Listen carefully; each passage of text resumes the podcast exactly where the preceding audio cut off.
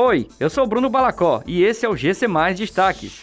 Ceará aprova a aplicação de vacina da Pfizer em crianças sem prescrição médica. Ceará tem redução de 18% no índice de mortes por crimes violentos em 2021. Ceará tem queda de preço nos combustíveis.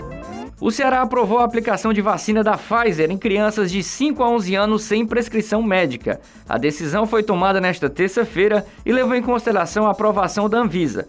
O início da vacinação deste grupo ocorrerá tão logo o Ministério da Saúde envie os imunobiológicos, informou o governo do Ceará.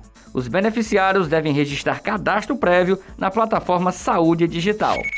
Em 2021, o Ceará reduziu em 18% os índices de crimes, com homicídios dolosos, feminicídios, latrocínios e nas lesões corporais seguidas de morte. É o segundo melhor resultado dos últimos 10 anos.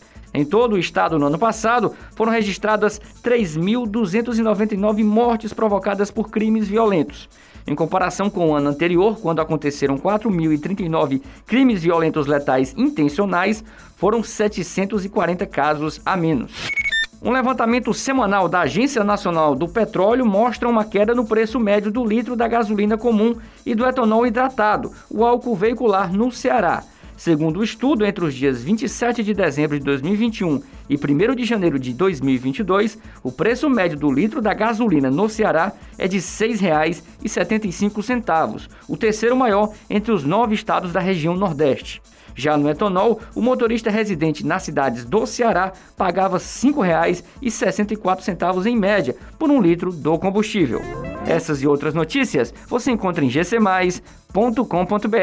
Até mais!